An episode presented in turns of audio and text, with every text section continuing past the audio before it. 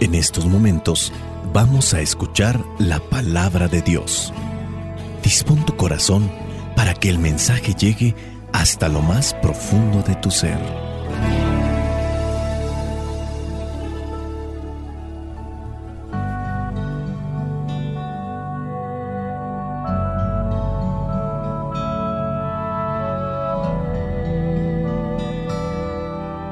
Vamos a tratar de reflexionar lo que son las lecturas para este domingo número 14 del tiempo ordinario. Estamos en el ciclo C. La primera lectura corresponde al profeta Isaías capítulo 66 versículos del 10 al 14.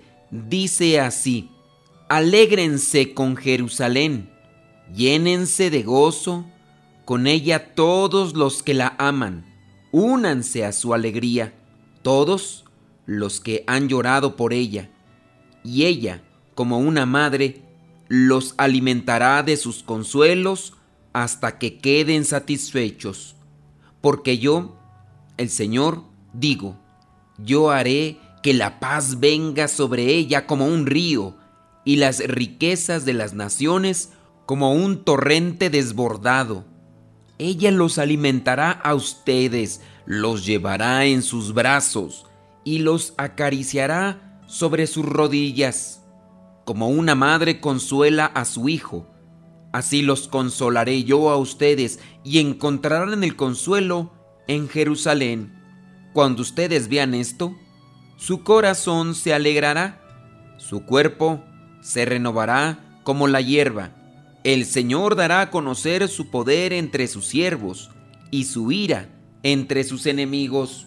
Palabra de Dios, te alabamos Señor. Jerusalén en el Antiguo Testamento, también en el Nuevo, viene a ser el lugar, aquella ciudad donde se había construido el templo de Dios. Jerusalén es la llamada ciudad santa. Jerusalén también viene a significar aquel lugar donde se establece el pueblo de Dios. La referencia hacia Jerusalén es también la referencia a ese pueblo de Dios. Hablar pues de Jerusalén y hablar del pueblo de Dios, hablar del pueblo de Israel, tiene un sinónimo. Estamos hablando prácticamente de lo mismo, aunque con sus connotaciones, con sus diferencias. Pero si yo digo el pueblo de Dios, la Jerusalén, estamos refiriéndonos a ese pueblo congregado por Dios para darle lo que vendría a ser algo por lo cual se tiene que regocijar, hablando de la victoria sobre los pueblos enemigos, hablando de las riquezas, hablando de todo aquello que deleita como tal al cuerpo, pero que también le da dicha y alegría a lo que es el alma. En tiempos del profeta Isaías se hablaba específicamente en este capítulo, en lo que vendría a ser el llamado ya Trito Isaías, se habla de una liberación. El pueblo de Israel ha pasado por cautiverio, ha pasado por diferentes situaciones que son dolorosas, son tristes, pero después de aquella agonía, después de aquel sufrimiento, viene la dicha, viene la liberación y al mismo tiempo viene la compensación, porque te mantuviste firme, ahora vas a recibir un premio. Y ustedes que se unieron a la Jerusalén de Dios, al pueblo de Dios, también se alegrarán, van a recibir también de la recompensa que se le da a esta ciudad, a este pueblo, van a ustedes también a recibir ese provecho. Y ya Dios, por medio del profeta, le dirá que hará que venga la paz sobre ella como un río. Ella podrá sustentar a las personas que se acerquen. Te cuidará, te protegerá, te dará seguridad y esperanza. Encontramos pues un texto profético para todos aquellos que se mantienen en pie de lucha. Dios cumple lo que promete. Dios espera que nosotros cumplamos con lo que hemos prometido y si así lo hacemos, Dios nos gratificará. Dios nos recompensa, Dios nos favorece, comenzando ya desde esta vida, pero sin duda en la vida eterna. Ahora vayamos a lo que vendría a ser la segunda lectura Carta a los Gálatas capítulo 6 versículos del 14 al 18. En cuanto a mí, de nada quiero gloriarme si no es de la cruz de nuestro Señor Jesucristo, pues por medio de la cruz de Cristo, el mundo ha muerto para mí, y yo he muerto para el mundo. De nada vale estar o no estar circuncidados. Lo que sí vale es el haber sido creados de nuevo. Reciban paz y misericordia todos los que viven según esta regla y todos los del Israel de Dios. Palabra de Dios, te alabamos Señor. Tanto en aquellos tiempos de San Pablo, hablándole a los Gálatas, había cierto tipo de presunción, de vanidad. Yo pienso que es algo que nos estará acompañando a lo largo de todos nuestros días. El dinero, las cosas materiales e incluso el tener más conocimientos nos puede inflar.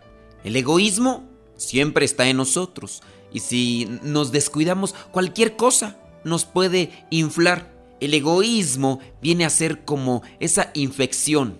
Está ahí con nosotros, pero nos descuidamos y nos infecta y se hincha. Está inflamada la persona. No es que así sea. El orgullo, la arrogancia, la soberbia incluso le domina. Piensa que por tener dinero ya es más que otras personas. Piensa que por tener cosas materiales o por tener conocimientos, estudios académicos, ya es más que otras personas. Pero ¿de qué sirve creerse más que las personas?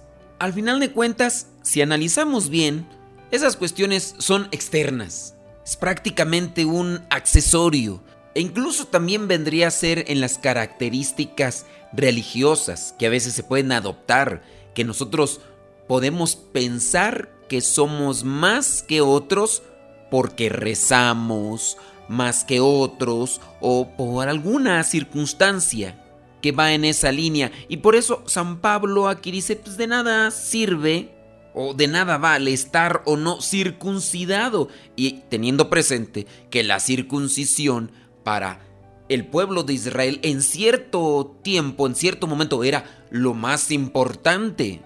Pero llega Cristo y viene a reivindicar lo que es el camino que debemos de seguir. Ahora, ¿de qué debemos gloriarnos? Dice San Pablo, de nada quiero gloriarme, sino de la cruz de nuestro Señor Jesucristo. Pues por medio de la cruz, el mundo ha muerto para mí y yo he muerto para el mundo. Vengo a ser una criatura nueva. La gloria se la debe llevar Cristo, porque gracias a Él nosotros podemos decir que ahora tenemos en plenitud el camino que nos lleva a la salvación. Jesucristo no solamente nos ha señalado el camino a la eternidad, sino también nos garantiza que después de esta vida si cumplimos y cargamos con la cruz como Él nos lo ha pedido, podemos gozar de lo que viene. Si analizamos esta segunda lectura, está muy en la línea de la primera, el compromiso, la fidelidad, la constancia, y a partir de ahí nosotros vamos a recibir un premio. En esta segunda lectura, en ese versículo final, versículo 16, dice San Pablo, reciban paz y misericordia todos los que viven según esta regla y todos los del Israel de Dios. La regla, hablando del compromiso, del mandamiento, de buscar agradar a Dios en lo que Él nos pide, siendo fieles. Tengamos cuidado de ese tipo de espejismos que el demonio siempre plantea para distraernos y alejarnos del camino que nos lleva a la santidad. Vayamos ahora al Evangelio, que es el Evangelio de Lucas, capítulo 10, versículos del 1 al 12 y versículos del 17 al 20.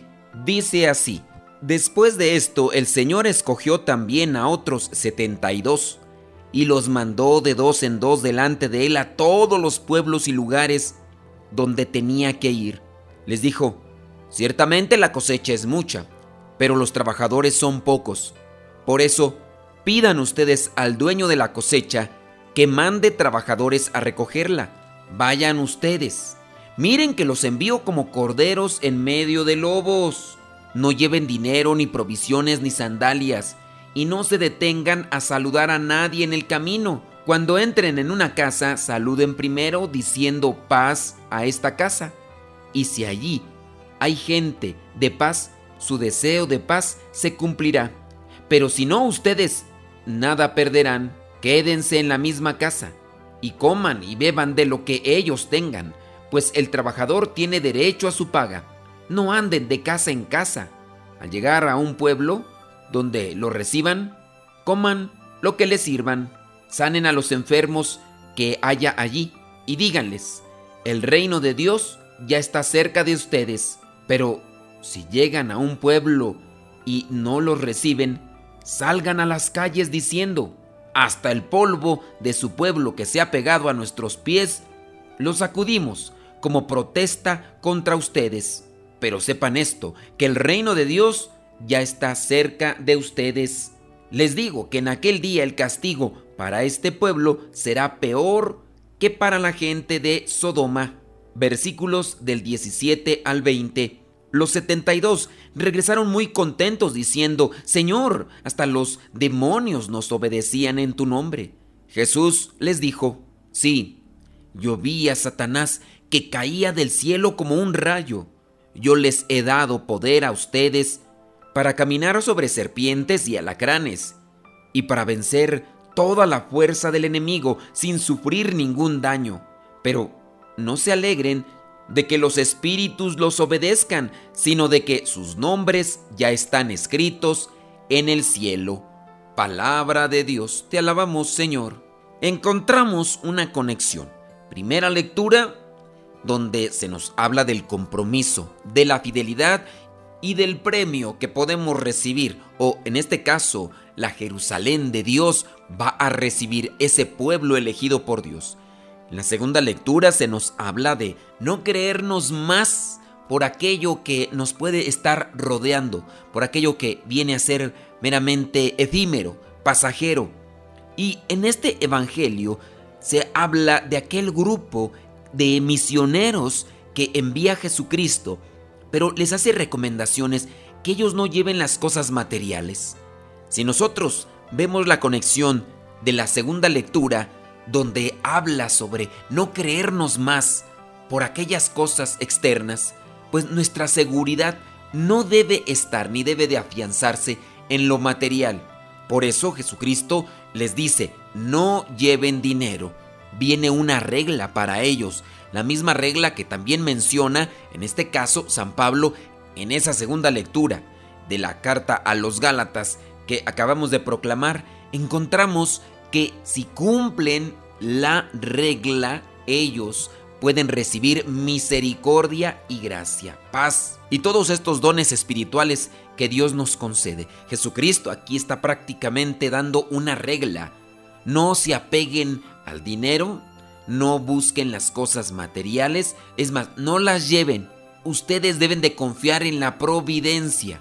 Aquí no hay que caer en cosas extremas, porque no falta la persona que podrá decir sobre entonces ya no quieres que trabajemos, ya no quieres que luchemos por nuestra vida, ¿quién nos va a mantener? O sea, ¿cómo es esto? Ciertamente son exageraciones. Hay que entender el mensaje de Cristo.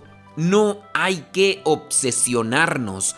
A Dios rogando y con el mazo dando, dice el refrán popular. Trabaja, esfuérzate, pero no te obsesiones por buscar lo externo, lo material, los títulos. No pongas tu confianza en ello.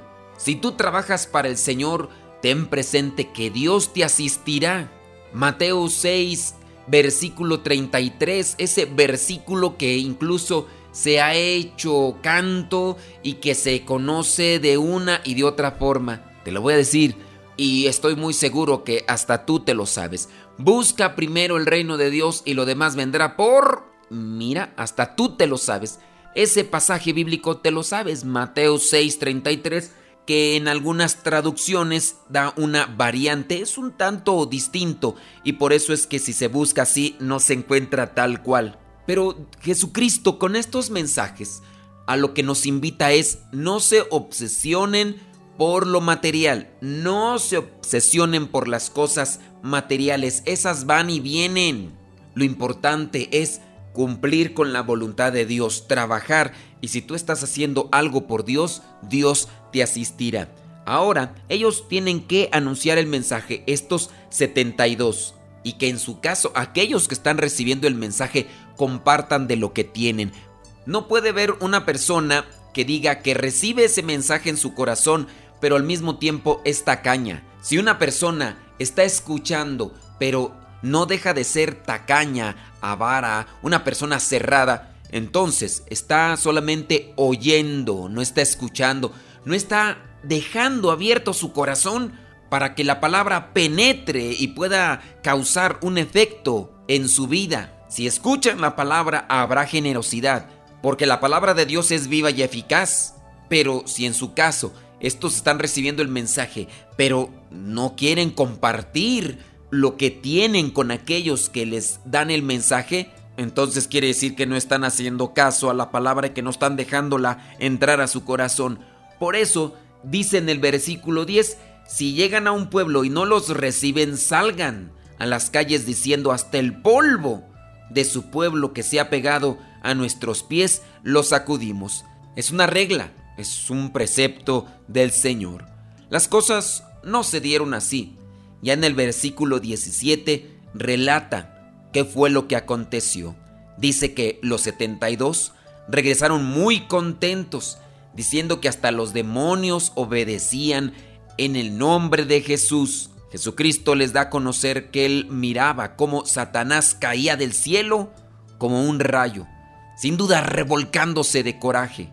No se alegren porque ustedes pueden controlar a los demonios, más bien hay que alegrarse, porque al cumplir con la voluntad de Dios y al obedecer, sus nombres están escritos en el cielo. Seamos fieles a la voluntad de Dios, seamos constantes, seamos humildes, escuchemos y tengamos presente que al final nuestros nombres podrían estar escritos en el libro de la vida. La bendición de Dios Todopoderoso, Padre, Hijo y Espíritu Santo, descienda sobre cada uno de ustedes. Vayamos a vivir la palabra. Lámpara tu palabra para mis pasos, luz en mi sendero. Lámpara tu palabra para mis pasos, luz en mi sendero palabra es la luz.